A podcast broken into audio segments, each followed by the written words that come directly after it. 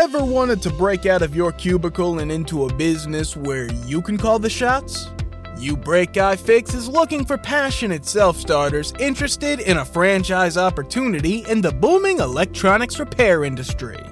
At You Break iFix, we help reconnect people to the devices that they rely on so that they can get back to what matters most. This is a big responsibility, and from the moment you join our family, our franchisees are provided with the resources and support to bring affordable and convenient electronics repair to your community. Did we mention that with amazing partners like Samsung and Google, You Break iFix franchisees also have access to the highest quality parts and personalized training out there, as well as specialized tools? It's true. And it's also easy to visit youbreakifix.com forward slash franchising and learn more about your big break at your very own You Break iFix. Pacunde apresenta Discast. Fala galera, beleza? Discast número. Que número que é hoje? É o 6 ou 7? Número 5, 6, é o 7. Veremos, veremos. Não, depois vocês vão descobrir. É, mas boa noite aí, o pessoal da mesa. Lucas, meu grande amigo. Tudo, bem? Tudo bem e você, Sherman? Tudo ótimo comigo hoje. E você, Eduardo Neto? Beleza? Beleza, cara, tudo ótimo. Como é que foi a experiência com a Common Ball? foi boa? Cara, ser bem sincero assim, não tive muita experiência porque o meu amigo Rafa pegou o ingresso pra mim. Mas deu certo, o pessoal que tava preocupado aí comigo aí, consegui entrar no estádio, deu tudo certo. Brasil campeão, então. Show. A minha camisa da Centauro ainda não tem o número nem o nome.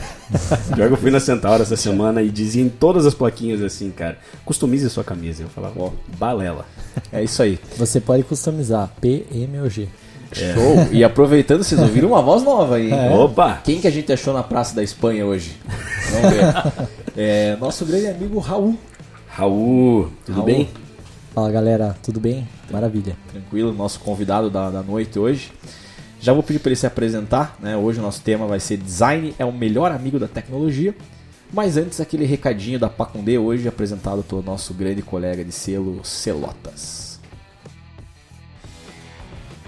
Fala galera, aqui é o Celotas do CastCast e você pode ajudar o selo a continuar produzindo esses podcasts maravilhosos de forma independente lá em catarse.me barra.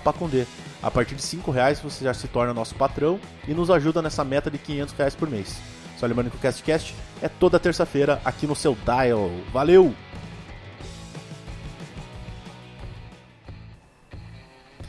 É isso aí, sempre reforçando o recado.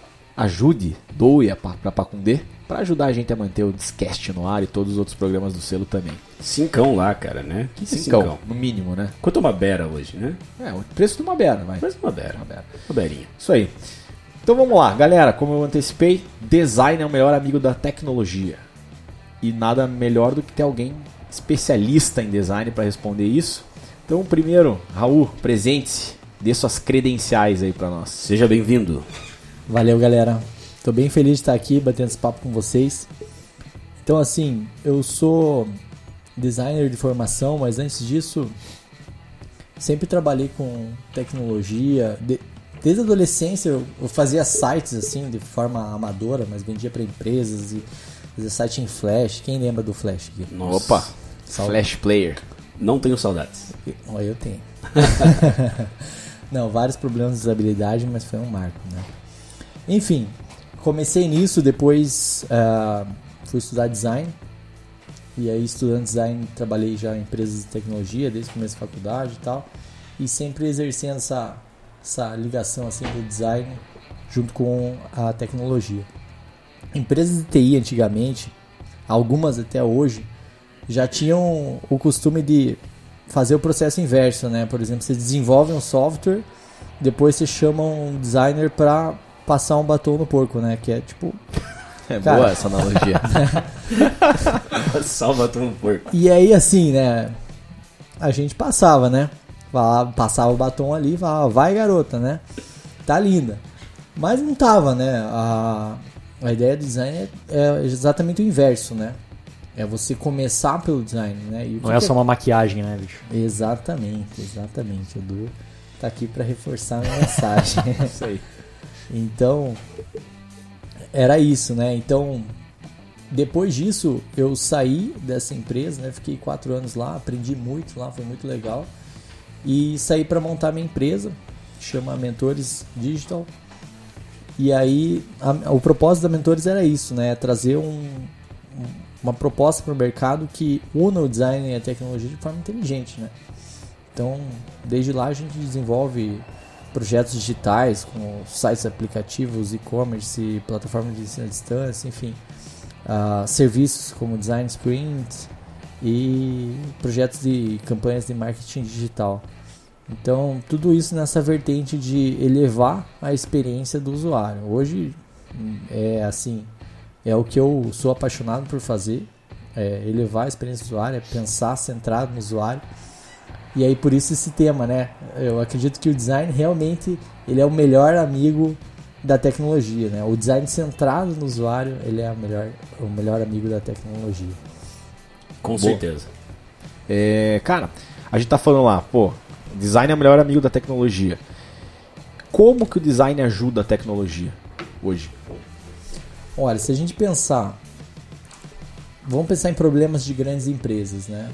Até problemas internos, às vezes, processos e etc. Né? O processo convencional é contratar uma consultoria, um TI ou coisa assim, que vai né, fazer uma, um levantamento de requisitos, não vai entender o problema de fato, ela vai fazer um levantamento de requisitos que você vai passar para uma empresa de TI desenvolver, vai custar de 500 mil a 1 milhão, daqui a um ano, um ano e pouco tá pronto. Doeu pra caramba, porque você envolveu bastante teu time nisso e sofreu, né? É um processo longo e etc. Envolve todo mundo. Por mais que você contrate um fornecedor, tua equipe trabalha junto. E aí, quando fica pronto, você descobre se aquilo é legal ou não, se aquilo atende o usuário ou não, se aquilo resolve aquele problema ou não, se aquele consultor estava certo ou estava errado. Se deu errado, custou de 500 mil a 1 milhão, um ano e o trabalho da sua equipe junto, frustrou todo o teu time. E ali você já não tem nem moral mais para ir lá e refazer o projeto, nem budget. Então você esquece daquilo, volta para o Excel e de repente daqui a dois, três anos você volta a fazer orçamentos. Esse é o processo convencional de grandes empresas, tá? Mesmo empresas maduras que estão adeptas à tecnologia, etc, ainda fazem isso. Como que o design pode ajudar nisso, né? E aí quando eu falo design, não estou falando do, do- da, da imagem, assim, né? Do resultado final, se é bonito, etc. Mas O layout, né? o layout, né? O design de interface. Eu estou falando da experiência do usuário, né? Que é pensar como designer, né? Que é pensar centrado no usuário, que é o processo inverso daquele, né? De começar pelo desenvolvimento, né? Quando você pega e antecipa isso, né? Começa a entender o usuário, entender os problemas dele, prototipar soluções, validar com ele, assim, se aproximar. E o usuário não é o cliente, normalmente, né? O usuário final é o cliente do seu cliente ou o funcionário do seu cliente, enfim. Quando você se aproxima e começa a entender os problemas que ele realmente tem e não aqueles que você acha ou o cliente acha que ele tem, você começa a propor soluções que realmente resolvem o problema, às vezes até mais simples do que a gente estava imaginando. E aí quando você projetou, prototipou, né, validou, né, quer, quer fazer um, um, uma POC ou um protótipo e testar com o usuário e ver que aquilo deu certo, você vai para desenvolvimento. O que, que acontece? O projeto, primeiro que não vai durar um ano, porque não vai ter tantas idas e vindas. Mas mesmo que dure, quando chegar lá no final, ele vai ser muito mais assertivo. Porque aí você entendeu o problema e focou a solução centrada no usuário. É, e isso é a forma que o design pensa as coisas. Então, por isso que eu acho que é o melhor amigo da tecnologia. Você poupa recursos, poupa tempo e traz uma experiência, um resultado muito mais elevado para o usuário e, em consequência, para o seu cliente. Acho que um só um, um adendo assim, acho que a maior parte das pessoas elas enxergam, pelo menos é, tem a visão do designer como o cara que embeleza, como você falou lá, passar batom no porco. É uma, uma ótima analogia, cara. Mas é a galera realmente pensa nisso como o, o cara que embeleza as coisas. Mas acho que a principal função do, do designer como é, um indivíduo é questionar, né? É o cara que se pergunta antes em como que o processo funciona, por que, que aquilo está sendo feito, seja para design de, de um produto convencional que é físico, ou seja para um produto digital que é como a experiência vai ocorrer, né? Então é, acho que é uma misconception aí, é uma concepção errada que as pessoas têm. É, eu acho que é bem isso que o, que o Raul falou, que é assim, é, é mudar um pouco é o designer se colocar no lugar do usuário e a partir dessa visão, né, começar a, a trabalhar em cima disso. Tem até um, uma dica de um seriado bem legal do Netflix chamado é, Abstract, The Art of Design. Tem acho que É, seis é episódios, se não me engano. E cara, são assim, são seis episódios e é, tem um que é exclusivo do, é, de design voltado para arquitetura, outro voltado mais para a parte gráfica mesmo. E assim, todos eles têm algo em comum, que tem uma a figura de um designer, de um arquiteto e sempre ele pensando, é, tendo esse esse mindset, né? Então assim, colocando, se colocando no lugar do cliente, do usuário. Então assim, o que, que vai ser mais fácil para ele? É, o fato de ser bonito é, vem junto no pacote, né? Mas assim, o que mais importa é a usabilidade e é como isso vai, é, enfim, agradar o usuário final. E até, cara, é, a gente quando tava montando essa pauta e, e decidiu por esse tema, o Lucas falou uma frase que é, cara, o design, a experiência do usuário ela é boa quando você não percebe, né? Quando é automático. Então, desde coisas pequenas, por exemplo, você vai num restaurante, você já meio que tá, você prevê onde que é o banheiro do negócio, pela estruturação, design arquitetônico lá, igual você Isso. estava falando. né? Ou, por exemplo, cara, você entrar num carro, você comprou um carro novo, tem que ser meio óbvio ali onde que é o botão de alerta, né? Onde que é o botão do para acionar o para-brisa. E até o Raul trouxe o exemplo do computador, da tecla do Caps Lock. Acho que é legal falar. Cara, o Caps Lock, quando você apertava ele, aparecia do outro lado do teclado a luzinha. Depois mudaram isso, agora aparece na própria tecla, que é própria muito tecla. mais inteligente. né? Então tem várias situações no dia a dia que a gente.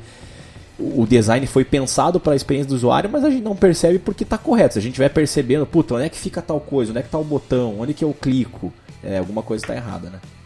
É, eu, cara, e você tocou num ponto bem, bem, bem importante que é a questão do tempo, né? Então, assim, cara, se o usuário, seja numa, numa experiência ali digital ou física, igual você falou da questão do, né, da pessoa ir num local físico e procurar um restaurante, quanto mais tempo a, a pessoa, no caso o usuário, gasta tentando procurar, no caso onde é o banheiro ou aonde ela tem que clicar para fazer tal coisa, pior é a experiência dele, porque mais tempo ele leva e pior é o design do produto, né? Sim. É, do Caps Lock, né? É, é justamente aquele Caps Lock antigo, ou que a gente, a gente ainda vê em alguns teclados. Ah, eu sou, eu sou velho, cara. Eu peguei o caps lock da máquina de escrever, inclusive. Nossa senhora. Não tinha nem luz, né? Desculpa, temos um idoso no Não, tô brincando, cara. Mas esse Caps Lock, se for ver, ó, qual que é a justificativa, né? E a justificativa é só uma explicação, né? Mas não justifica de fato, né? É porque as luzinhas ali, o cara tinha que ter uma luzinha pro Nunlock, uma luzinha pro Caps Lock, uma luzinha pro o terceiro. Scroll, scroll lock. Scroll Nossa, lock. É, que ninguém sabe direito pra que Caramba. Pra quem funciona até hoje. Acho que desativa as setas, né? É, coisa setinha pra não baixar o. Como é que fala? A barra de rolagem. Nossa. Isso aí só quem fez curso na Microlinks vai saber. curso de computação. Então, algum engenheiro pensou, cara, deixa eu deixar essas luzinhas bem perto uma da outra, que fica mais fácil pra mim resolver. E aí ficou fácil pra ele e ruim pra todos os usuários que, que usam isso aí, né? Que é o caso da empresa que resolve o problema interno e não pensa no cliente, né? Exatamente, ferra pro cliente, né? Eu acho que isso é muito comum, né, dentro do design, pensar muito mais no- na empresa, no que, que é fácil resolver e não no que, que é melhor para o usuário. Acho que esse é um ótimo exemplo mesmo, cara, porque às vezes é difícil você sumarizar isso de uma, de uma maneira que seja tangível, né, para as pessoas conseguirem entender, ah, pô, mas qu- qual que é a principal diferença? Muitas vezes é muito mais fácil para a empresa fazer algum caminho que não necessariamente seja o melhor caminho para o usuário. Mas quando você tem o design first ali, é, isso é uma coisa que vem intrínseca no projeto. A pessoa pensa, cara, é mais difícil para eu desenvolver agora, mas quando o usuário for usar efetivamente isso, ele não vai perceber, né? Que é o que a gente tava falando ali que quando da frase que eu comentei mesmo, acho que o produto ele não quando ele é bom, você não percebe, você não dá atenção.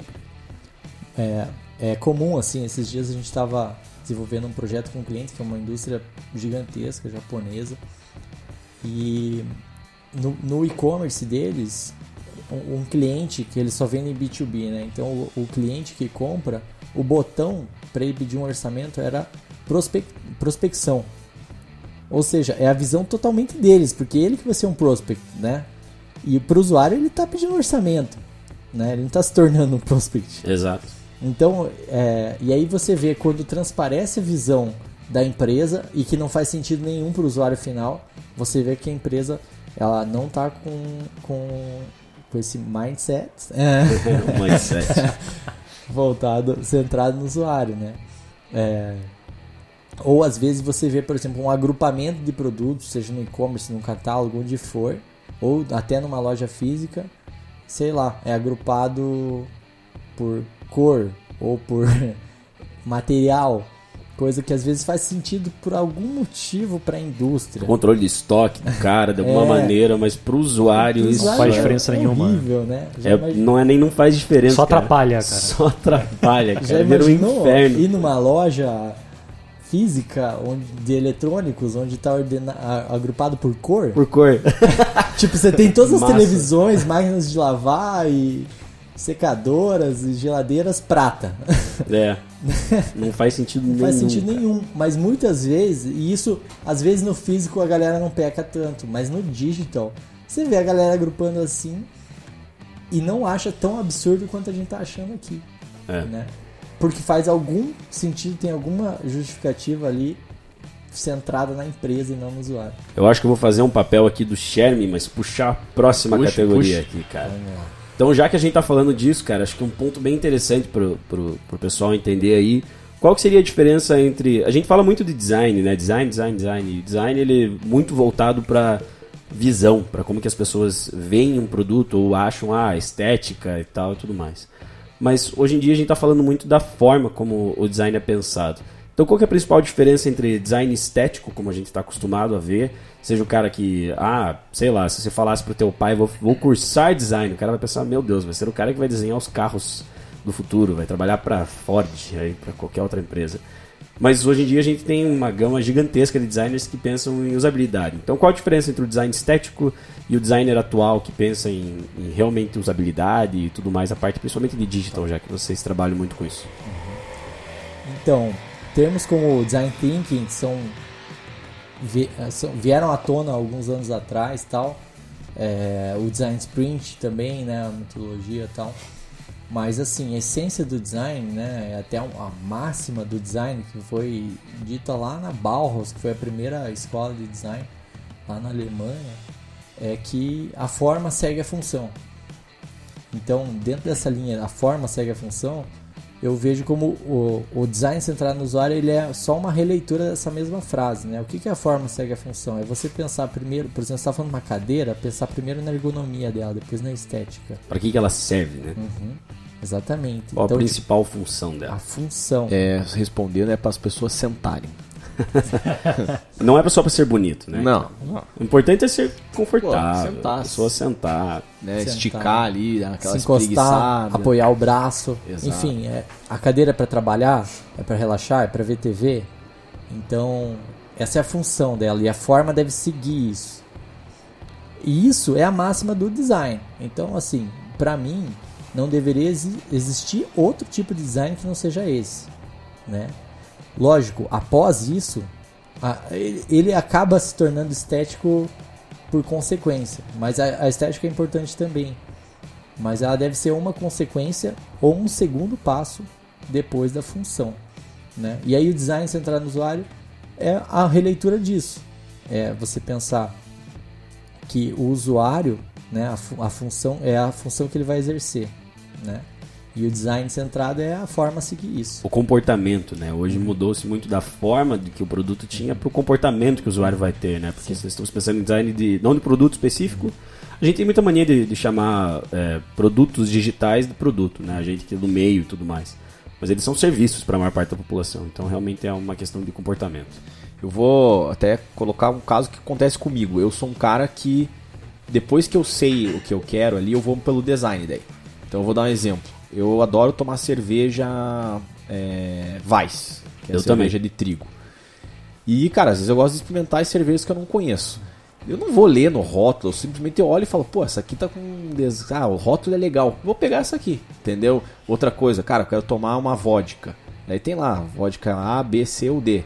Geralmente elas estão uma mesma faixa de preço, eu vou também na que eu acho que o rótulo é mais bonito, mais chamativo, ou me agrada mais. Então, acho que essa parte do design, de- do- da estética, ela também impacta pra caramba na experiência de compra. Não sei como é que é a tua experiência com isso, Raul, mas é, é, até jogo de cor, fonte, isso impacta pra caramba na experiência. Não, e, e até antes de você responder, é, falar sobre vinhos também, cara, porque vinho também é uma. Quando você olha os rótulos dos vinhos, cara, eles seguem.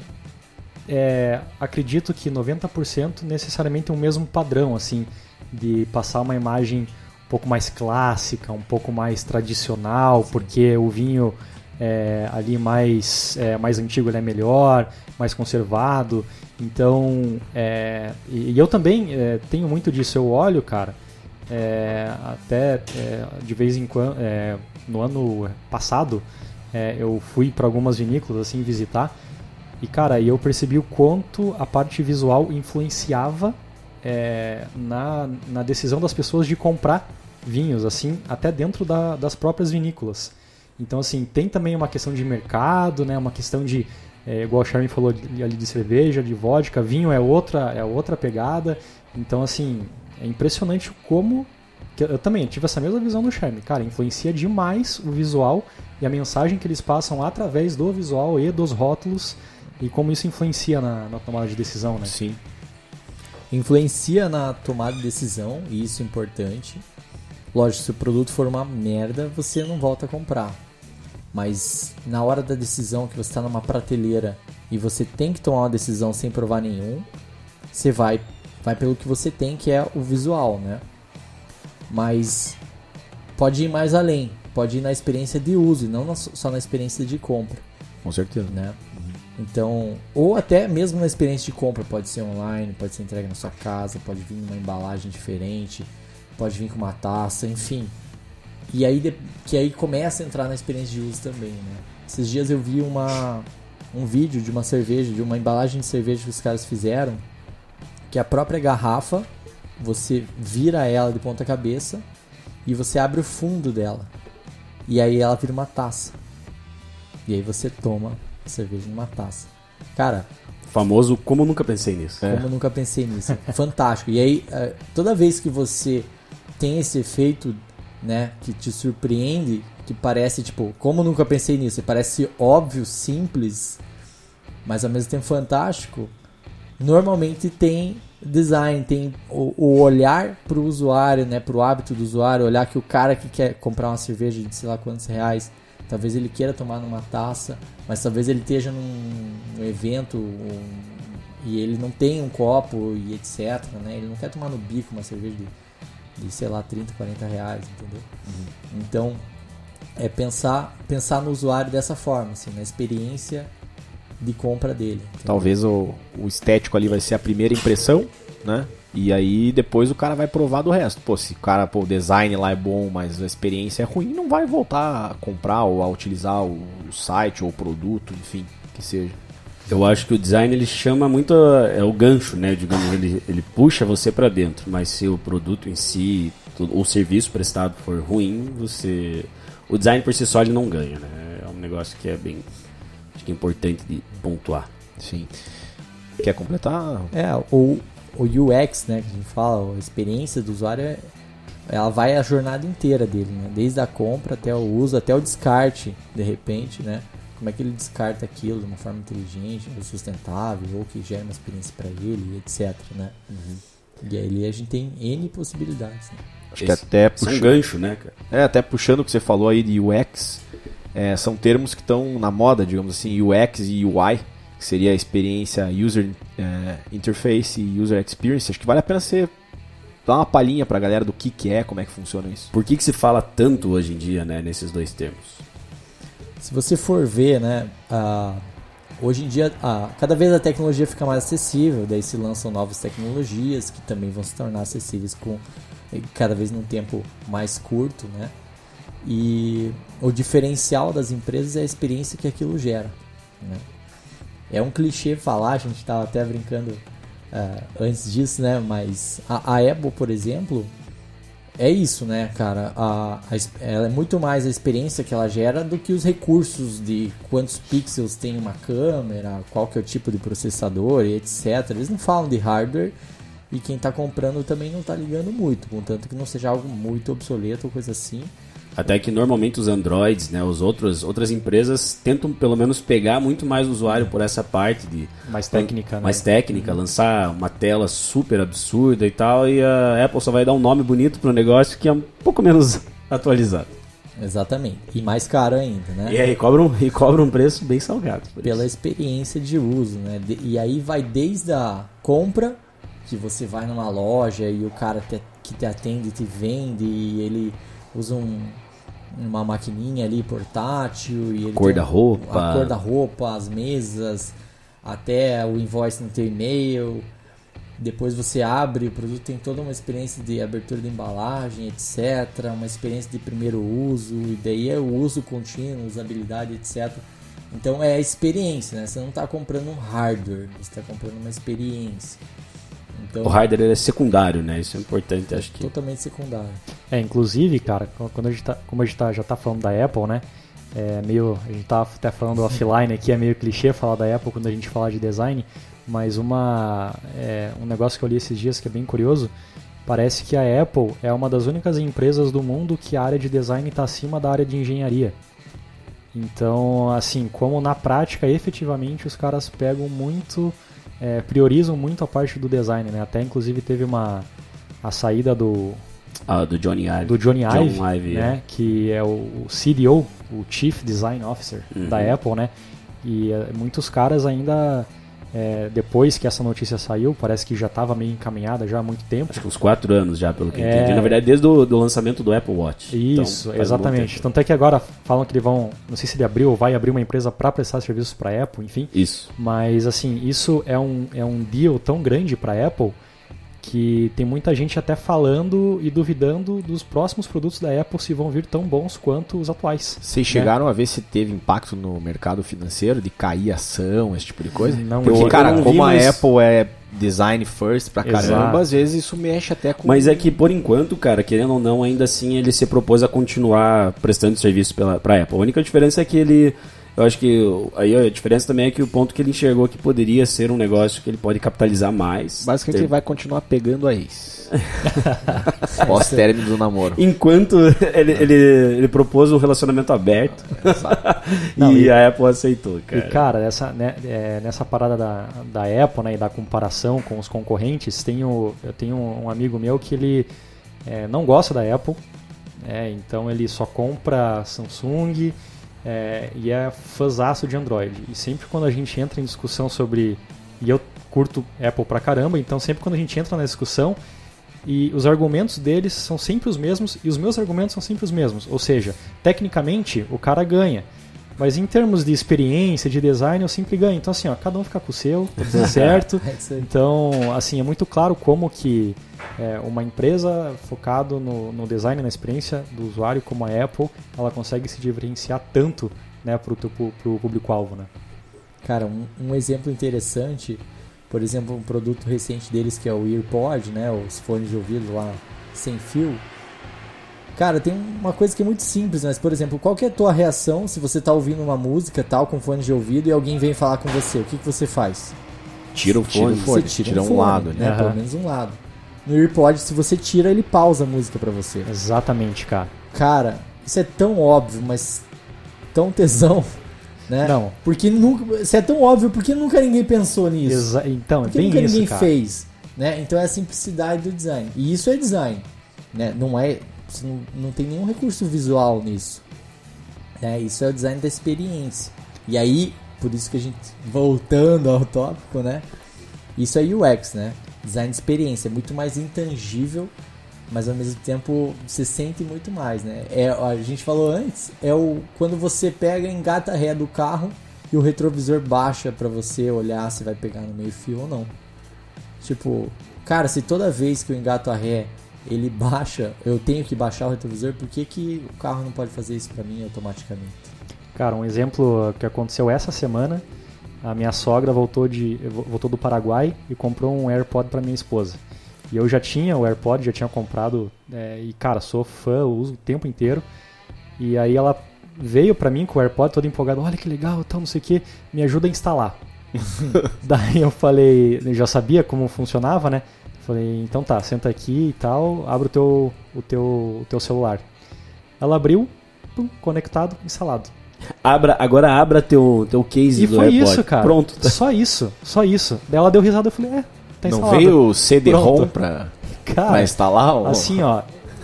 Cara, dois segundos, ele né? Foi um só nome abrir assim. você, né? Exato, já criou, já tá o nome associado, então é um negócio fantástico, cara. É. Não tem. Cara, novamente, voltamos ao ponto de que um bom, um bom UX nesse caso aí é o quando o design não é percebido, né, cara? É, é tão intuitivo a ponto de que vira, vira um negócio tão banal que você você nem liga para aquilo, você nem dá tanta, tanto valor para aquilo, você só fala, ah não é, é, é, é meio que é assim que deveria funcionar. E se torna indispensável, né, cara? Total. Porque a próxima vez que você usar um fone de ouvido, você tirar uma orelha e ele não pausar a música pra você, cara, você vai ficar puto com o teu fone de ouvido, cara. Não é? Você vai falar, caralho, velho, como é que o outro ali fazia isso e esse não faz, mano.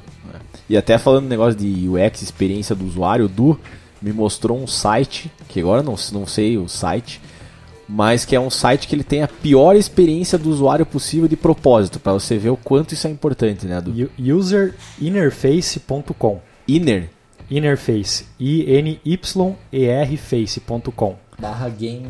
Ponto Cara, net. é, é, é bem isso que o Raul falou. Cara, é um jogo, cara. Então, assim, ó, você entra. No... Cara, é, Raul, explique, cara. Acho que é melhor você explicar, porque, cara, é uma parada assim. É. Um, vale um adendo. Cara, entre nesse site e se você não ficar nervoso.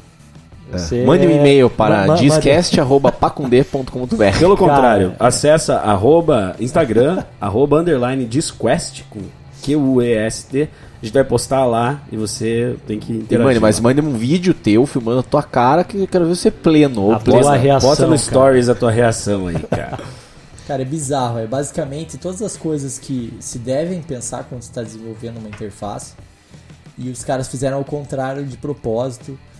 E aí, quando você está navegando e vê aquelas coisas bizarras acontecendo, tipo você clicar num campo de texto e ele não apagar O texto o, não some, né? É, aquele textinho de exemplo, Ah, tipo, seu, raiva. seu nome aqui, ele não some. Chama placeholders. Quando esse texto não some, cara, você tem que selecionar ele inteiro e apagar, a gente dá 10 tipos de raiva. E aí a experiência só piora, assim. Eu desafio vocês a entrar nesse site, vai estar lá na- no Insta, E ficar pleno. e, e tentar preencher um formulário que são três campos, cara. Se você levar menos de 5 minutos, o Sherman vai dar um prêmio pra você. Opa! Vai dar a beira que ele escolher Eu pela vou, dar, garrafa. eu vou dar um- uma camisa do Brasil com o nome do Daniel, Daniel Alves nas costas. E se você não entendeu a piada, escuta o podcast passado aí que você vai entender. Não, cara, um exemplo clássico é, que é assim, ó, sempre quando você entra num site ou num aplicativo e você vai seguir em frente para receber algum material ou para fazer alguma inscrição, tem lá, né, li e aceita os termos, né? Só fazendo um dando um spoiler aqui, é, nesse site que a gente acabou de passar para vocês, está lá, não li e não concordo e já está feito o check. Então, quando você tenta clicar para seguir em frente, ele não vai, porque você não aceita. Então, você tem que fazer o contrário desmarcar, né? do que você geralmente faria, entendeu? É isso aí. Ô, Raul, cara, tem alguma empresa, aí vou te botar numa saia justa, não sei se você pensou nisso antes, né, do, do programa aqui, mas que tem foco no usuário antes do design, que você vê assim, putz, essa empresa os caras pensam bem no, na experiência, depois eles vão pensar ali na, talvez na estética e tal, vamos pensar primeiro na experiência do usuário. Cara, eu vejo que várias startups já começam com esse mindset. Mas, de novo ela, a palavra. Então, várias startups estão começando já com isso, por isso que elas estão despontando. Ah, a gente vê o Nubank, né? Foco total no usuário, e aí é, talvez o que eles façam também pareça muito óbvio para o usuário, e o usuário fica tipo, cara, por que, que o meu banco convencional não pensou nisso antes? né? Isso, é verdade. A Apple faz isso, PicPay, talvez. PicPay talvez. Somos fãs. Somos Eu fãs. acho que na verdade esse é um ponto bem interessante, cara, que você falou. Startups no geral, eu acho que elas surgem muito desse, dessa parte de design first, né? Elas surgem com esse pensamento, o que, que hoje em dia dá muito errado que poderia ser resolvido com uma experiência de usuário. O Uber, por exemplo, né, surgiu de um problema ah, do usuário que o cara quis resolver através da tecnologia, mas Que ele, ficou ele partiu puto. de um problema, né? E ele entendeu o usuário, né? Quais problemas o cara tem, etc, né? A gente na Mentores tenta fazer bastante isso com grandes empresas que talvez elas não tenham foco total no usuário por já serem empresas convencionais, etc, mas estão procurando ter. Então a gente, por exemplo, roda design sprints com eles. E o que, que a gente faz? Né? A gente fecha uma sala dentro da Mentores, onde a gente chama o cara da tecnologia, o cara do, ou a guria, né?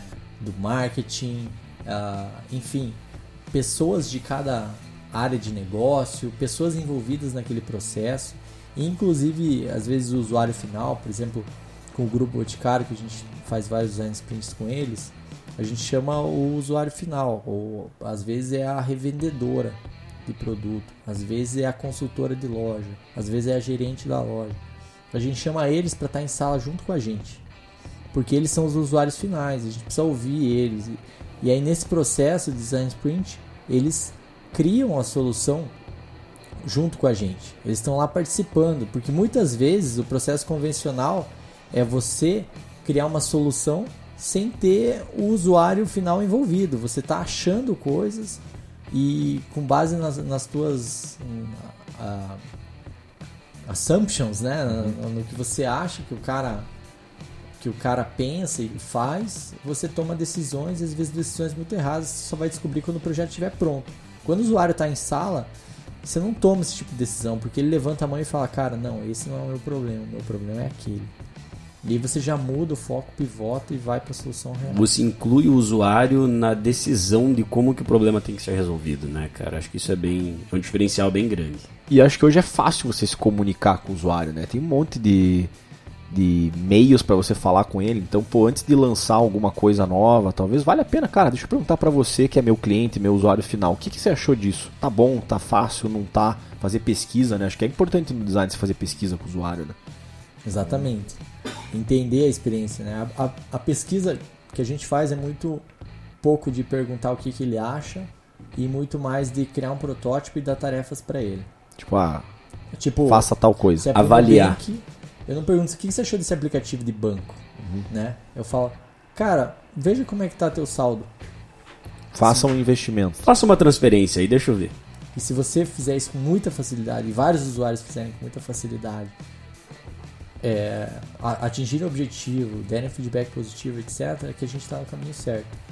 E se, se você apontar, tiver dificuldade, falar para que, que serve isso, e a gente não vai responder, a gente vai falar o que, que você acha que serve, e aí você de repente dá outra finalidade para aquele botão ou coisa assim. A gente entende duas coisas: que aquele botão que a gente propôs não, não faz sentido ou não está claro, e outra, essa finalidade que você imaginou que faz talvez não esteja presente ali e você sinta falta. Então a gente vai resolver isso antes de desenvolver. E aí novamente vira o melhor amigo da tecnologia, porque o, não precisou entrar lá no backlog do Scrum, né? Não precisou entrar em desenvolvimento para daí descobrir se aquilo faz sentido, se aquilo dá certo, etc. Contratar um sociólogo para fazer pesquisa. Exatamente. E beleza, a gente falou de, de empresa ali, pô, tem um, né, uma experiência do usuário focada, igual no Bank, mas tem empresas que estão na contramão disso, né? Ou que ah, talvez ainda não acordaram ou estão acordando agora. O Lucas teve uma experiência ruim com o banco, né? Você falou, É, né? não, mas é que, é que banco também é. Eu acho que é, um, é uma coisa fácil de você tirar sarro também, né, cara? É, mas estão, Sacanagem. estão querendo mudar, né? É chutar Tipo, o cara, Eu vejo, eu é vejo, chutar o ah, cara que tá tá. no chão, cara. mas é que. Cachorro, não, mo- chuca- cachorro morto, né? é, é, chutando cachorro morto, cara, coitado. É, mas eu vejo, eu vejo um movimento assim Tem, dos bancos. tem, sim. Cara, com certeza. É, eu passei por uma experiência bem. Passo, na verdade, né? Por uma experiência difícil com o Itaú e tudo mais. É, é um banco que eu uso. é, já, já usei outros, então já usei Caixa, já usei é, Banco do Brasil. Cara, Caixa. tava comentando com os guris antes aí. Que Caixa é um negócio absurdo, velho. Como é um banco estatal, eu não sei se porque é um banco estatal, é, ele realmente é um negócio que assim, não recebe um investimento, ou não recebe um pensamento nisso, mas eu às vezes preciso fazer alguns depósitos e na, na, na caixa e é um negócio assim, que você chega lá, aí você vai fazer o depósito, e aí nessas horas que, que é aquela frase que eu falei lá no começo que a gente tava conversando, que você comentou, que é o design quando ele é bom, ele não, você não percebe ele, né, cara? Mas quando ele é ruim, velho, meu Deus, aí te dá muita raiva. Porque, cara, é, pelo menos assim, quando você trabalha com algum sistema, você espera que ele funcione pelo menos em padrões, né? Você tá, você aprendeu a usar aquilo, ele vai funcionar daquela forma. Então quando eu, eu, eu, eu tenho sempre essa experiência que eu vou, quando eu vou depositar na, na caixa, vou lá, preencho o envelope, vou colocar o envelope, fazer o depósito. Daí ele aparece, digita então o número da, da agência. Daí você digita o número da agência. Ele passa automaticamente. Desculpa, ele, você tem que apertar confirma. Quando você aperta confirma, ele manda para a tela de conta. Você está digitando, quando você vai chegar no dígito, você já vai. Ah, óbvio, né? Eu tenho que passar, então eu vou apertar o próximo. Só que o dígito é automático. E daí quando você apertou o próximo, ele já pulou o dígito. Você não digitou o dígito, ele já tá no telefone. Você fala, filho da mãe, cara. E aí não tem voltar. Não tem voltar. Daí você vai e cancela, cancelou lá, daí você fala, porra, que bosta. E daí, tipo, sei lá, deve estar rodando num Pentium 486, porque é um negócio lerdo pra caralho. Daí você vai lá, coloca de volta, respira, vou fazer de volta. Você faz o processo e tal, chega na parte do telefone, você coloca 42, 41 lá, quando vai preencher, preencheu, vai apertar o próximo, cara, aí você ele passa sozinho. Então é, é um padrão de tipo, passa sozinho, não passa, você tem que apertar confirma para ou entra para ir pro próximo. Cara, isso é horrível, porque como você não tem como corrigir o problema, isso é, é bem o que o Rafa falou, cara, é óbvio, tipo, não teve alguém que provavelmente quem desenvolveu esse sistema não falou assim, tenta fazer aí, deixa eu avaliar se tá dando boa. Será que ninguém olhou pra mim, né? Exato. No primeiro teste ele veria isso. Alguém né? testou isso? Validação. Essa é a primeira pergunta. Então, o problema é o seguinte: é, teste houve, tá? Principalmente tratando-se de banco. O que acontece?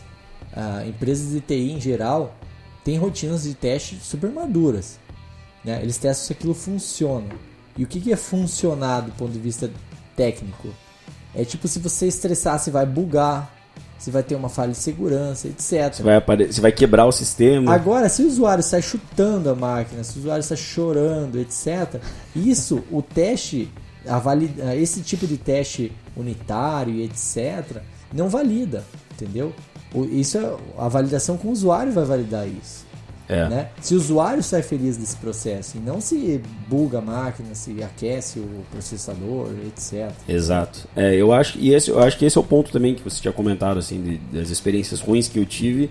Cara, eu sou um usuário apaixonado pela Nubank, mesmo pelo não porque eu sou apaixonado pela empresa, sou apaixonado pelo serviço que eles provêm. Se outros bancos fornecessem o mesmo serviço, provavelmente eu ia ser, eu seria um, como é que é, um brand lover, né, que o pessoal comenta aí. Seria um cara que Brand fan, fanboy, né? um fanboy quase, igual da Apple, né, cara? Mas é mas é, é- é Nubank Fag. mas é, é quando você tem um- um- uma maneira assim de resolver o problema que, que realmente resolve o problema do usuário. Você facilita a vida dele. Quando você não facilita a vida dele, quando você vira um- uma pedra ali no meio do caminho, é, é o que eu falei novamente. É quando o produto, quando o produto é muito bom, quando o design é muito bom, quando o pensamento do desenvolvimento é muito bom, aquilo vira imperceptível. Como, por exemplo, a Nubank hoje em dia faz, né? Eu, eu- eu tive um problema recente, assim, de abrir uma conta nova num outro banco, precisar de- do cartão com limite de crédito, apesar de ter o dinheiro na conta. Então eu falei para eles, olha, preciso fazer uma compra, ela precisa ocorrer pelo cartão de crédito. Como que eu faço para fazer essa compra e como que vocês aumentam o meu limite? Ah, não, a gente não pode aumentar teu limite porque você não movimentou ainda. Não, tudo bem, então vou fazer o seguinte, vou transferir X% aqui de grana para essa conta, para a empresa, a empresa vai comprar e vocês podem é, aumentar meu limite? Não, não, mas é que daí não tem como. Eu falei, então vamos fazer o seguinte, então vamos, vamos mudar a tática. Vocês fazem como se fosse fazer um empréstimo. Vocês seguram esse dinheiro meu, vocês podem prender o dinheiro. Eu já tenho dinheiro, eu vou fazer uma compra lá de X mil reais, vocês vão prender esses X mil reais, eu vou fazer a compra e vocês vão estar com o dinheiro antes. Então vocês podem fazer para uma vez só, que seja. Daí vocês vão entender que eu estou falando sério, que a gente pode seguir o jogo, e daí vocês veem se vocês querem aumentar o limite. Não, é que a gente não faz isso. Então, segunda tentativa agora. Vamos fazer o seguinte. Igual o Nubank faz. Se eu quiser hoje fazer uma compra de, vamos, vamos falar em número fácil assim, né? 20 mil reais. E você está me dando um limite de 15 mil reais. Então eu fazer, eu faço uma compra dividida em duas vezes. Eu pago 10 mil reais ou 15 mil reais, seria esse o meu limite. Onde eu vou lá e falo, cara, paguei a conta, no outro dia se libera para mim de volta o crédito e eu compro de volta. Como no Nubank funciona, no Nubank funciona assim. Se você quiser quitar a tua conta hoje, não importa se a fatura vence dia 22 do mês. Se hoje é dia 16 e você quer pagar hoje, amanhã tá liberado o teu crédito. Então é, é um negócio que, que, é, que é bem importante, assim. É, e daí, cara, é um negócio que você consegue, querendo ou não, fazer com que o, o sistema funcione, certo? Poderia funcionar assim, mas os bancos antigos não funcionam assim. É, eu acho, assim, é meio clichê a gente falar de banco, mas é, é um negócio legal para falar porque é um produto que, cara, imagino que 99% das pessoas utilizem e precisem usar. Né? Então, ou a pessoa ela tem uma conta num banco digital, como no Nubank, por exemplo, ou ela tem um, uma conta num banco tradicional e a pessoa ela faz essa comparação. Né? Eu, por exemplo, eu também eu tenho conta tanto no Nubank quanto é, em um banco tradicional e eu vivo comparando os dois e a gente está falando aqui muito de experiência do usuário, de facilidade, de interação. Então, assim, por exemplo, eu tive que cancelar um cartão meu que eu tinha do Nubank há uns três meses atrás e eu fiz em 10 segundos, cara, pelo, pelo próprio aplicativo. No ano passado eu tive que cancelar um cartão é, de um banco tradicional e Cara, tive que ligar, esperar na ligação. Tá até hoje no telefone. Exatamente. Nossa, isso é... Então, assim, e, e por que, que eu tô falando isso? Pra gente fazer um comparativo, porque a gente falou aqui também que, a, que, que os bancos estão melhorando, né? Eles estão investindo muito, os bancos tradicionais estão investindo muito nessa pegada para não perder mercado pro Nubank. Inclusive, eu estava até numa é, uma reunião com uma, com uma gerente minha do banco é, do, do Bradesco, que é o banco que eu uso, e eu abri a carteira para mostrar o meu cartão, que estava quase quebrando, que eu precisava trocar. E ela, hum, e esse roxinho aí? Você tá brincando que você usa Nubank, né? Ela brincou comigo. Eu falei, cara, o dia que vocês me oferecerem a facilidade que o Nubank oferece, eu não uso mais o Nubank. Não tem problema nenhum. É, e aí ela ficou meio sem jeito, assim, falou, ah, na verdade, é, eu também uso, na verdade. Então, cara, é, é, é complicado. Daí, assim, e, e outro ponto que eu queria puxar é, nessa questão de banco também, que é, por exemplo, por que, que eu não largo o banco tradicional? Então, assim, a gente está falando aqui mil maravilhas do, do Nubank e tal, não sei o quê, mas, cara, eu ainda não largo o banco tradicional. É difícil. Então, assim, ó, é, que, é que assim, eu tenho um caso específico. Então, é, eu tinha uma conta é, no HSBC, é, na época que eu trabalhava no Boticário, então, por, por ser uma conta é, de empresa, então folha de série, pagamento, folha de pagamento, uma série de regalias e quando teve essa troca para o Bradesco, eu consegui manter. Então assim, eu não pago taxa, né? Eu não pago é, taxa de cartão de crédito, também não pago. É, então assim, e com tantos anos de, de banco, né? Que no final das contas foi como se fosse tudo Bradesco, eu consegui acumular o, o problema de limite que o Lucas teve, eu não tive, por exemplo. Então hoje eu tenho um limite grande que, cara, nem faz sentido eu ter. Mas eu tive porque, cara, anos e anos e anos eles foram aumentando, aumentando, aumentando. Então, assim, isso é algo que me prende hoje no banco tradicional. Que o Nubank ele não consegue ainda, né, ainda oferecer. E a gente está falando aqui de uma questão financeira, cara, é limite. Então, assim, é dinheiro. Não é tecnologia, não é experiência. Então, assim, Mas eu ainda, acho que... cara, é, é, lógico que a gente está em 2019, cara, provavelmente se a gente for olhar daqui a 2, 3, 5, 10 anos, isso não vai mais ser um problema para os bancos digitais. É. Mas ainda é algo que prende muita gente nos uhum. produtos mais tradicionais. Né? É, eu acho que aí seria, por exemplo, comparar uma Apple, só que com um hardware ruim, né? E aí você vai falar, cara, a experiência é ótima, mas falta uma câmera com X megapixels e etc. Tem que ter o equilíbrio, né? A experiência boa, com produto bom, enfim, com características técnicas também boas, né? Eu acho que também o futuro do design ele, ele volta muito, é como, novamente, voltando ao tema, é centrado ao usuário. E, é, e esse centrado ao usuário ele significa muito a personalização, né? Então eu acho que é entender a necessidade de cada um. Por exemplo, Isso. no teu caso, o limite não era um problema. No meu, era um problema porque, segundo eles, a conta é nova. E não tem seis meses de uso, a gente não pode mexer. Cara, mas ao mesmo tempo, se ele falasse assim, Cara, a gente resolve isso no primeiro mês. Atinge até o limite do primeiro mês que no segundo tá liberado. qualquer coisa do tipo. Ou, Claro. é. sabe, é entender a necessidade específica de cada um. Aham. E aí, a partir disso, você resolve o problema. Ou gamifica isso, né? Faz o cara. Cara, cada coisa que você compra, etc., você consegue ver o quanto você está conquistando isso e etc. Exato. É. Você mostra esse benefício para o usuário, né? Você fica um negócio né? invisível, né? Que, ah, É tipo- faltam seis meses e etc. E se chegar em seis meses e os caras falarem, ah, putz, a gente então, na verdade, não vai aumentar teu limite. Porra, perdi seis meses, então é um você negócio... vai ter que pedir, né? Isso, eu acho que falta transparência, sabe? É meio que o negócio Sim. de plano de carreira quando você entra em empresas pequenas que o cara não tem, você nunca sabe se você vai crescer ou não, ou quando você entra numa empresa mais madura, que tem um plano de carreira, você fala, cara, se eu trabalhar aqui seis meses X, fizer tal coisa, eu vou subir para cargo tal.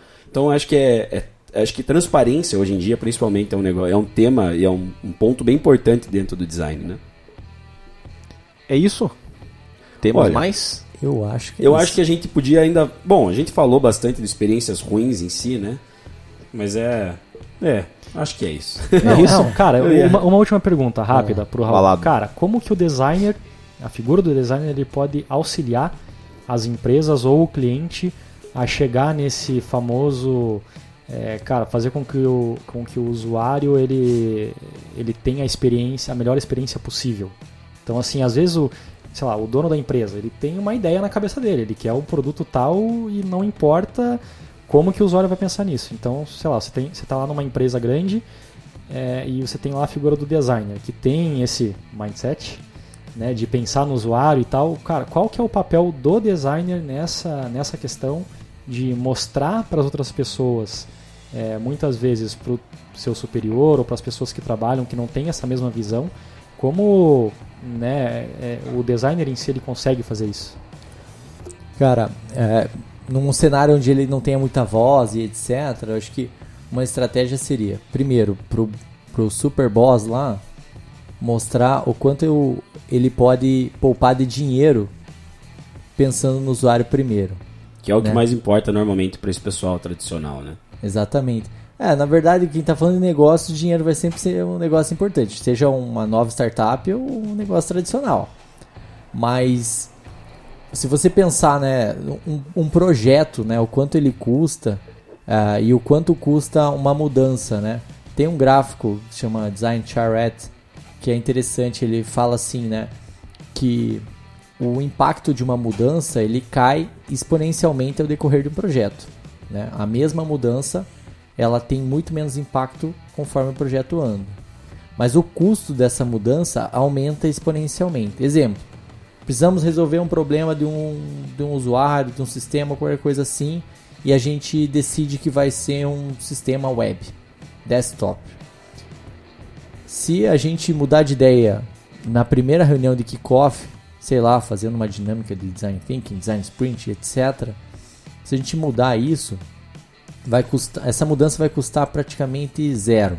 Né? A gente ainda não fez praticamente nada e está tomando essa decisão por algum motivo relevante, centrado no usuário. Em compensação, o impacto dessa mudança vai ser de 100%. Agora já pensou no meio do projeto? O qual que é o impacto e qual que é o custo dessa mudança? Você vai perder meio projeto mudando de, de desktop para app, por exemplo. Se for no final do projeto, então esqueça, né, cara? Pode ser que frustre o time inteiro, ninguém mais queira trabalhar naquilo se for para recomeçar do zero e etc. Você pode falir uma startup por isso, falir um projeto e etc. Então, você dá essa visão de que, cara, o quanto antes validarmos e to- tomarmos decisões relevantes no projeto, antes, é, mais impacto elas vão ter e menos elas vão custar. E menos tempo vai levar esse projeto, porque a gente vai ser muito mais assertivo e muitas coisas que a gente teria retrabalho a gente vai evitar validando antes. Então essa é a visão que o boss tem que ter. Falar, cara, você vai poupar tempo, dinheiro. Tempo é time to market, né? Você vai lançar a tua solução antes, né? Dinheiro porque você não vai gastar uma grana com retrabalho, etc. Ou com funcionalidades que o usuário não precisa. Enfim, né? Você vai poder conseguir construir um MVP centrar no usuário e não simplesmente um produto mais ou menos e chamar de MVP, entendeu? Então esse é o primeiro. E aí como é que você conquista os demais, né? Engenheiros de software e etc, né? É falando que eles vão poupar trabalho, né? Falando que eles vão ter algo muito mais claro para trabalhar, porque eles vão partir de um protótipo e não de uma documentação, um levantamento de requisitos. Então acho que dá é, é assim que um designer, mesmo um, estagiário, consegue tentar convencer os demais a isso. E aí fazer um protótipo, cara, você não precisa de, você pode fazer algo super sofisticado, mas você pode começar com coisas muito simples, né? E aí evoluindo esse protótipo e etc. E provando o valor do design, né? E o valor, design, entenda-se, né? Pensar no usuário, né? Não só o layout, né? Não só o layout. Legal demais, cara. Animal. Raul, velho, muito obrigado por ter participado hoje.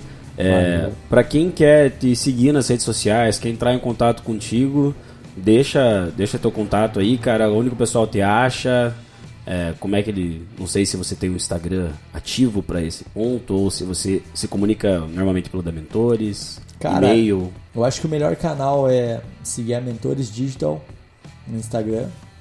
Lá a gente Arroba Mentores Digital. arroba Mentores Digital, tudo Ótimo. junto.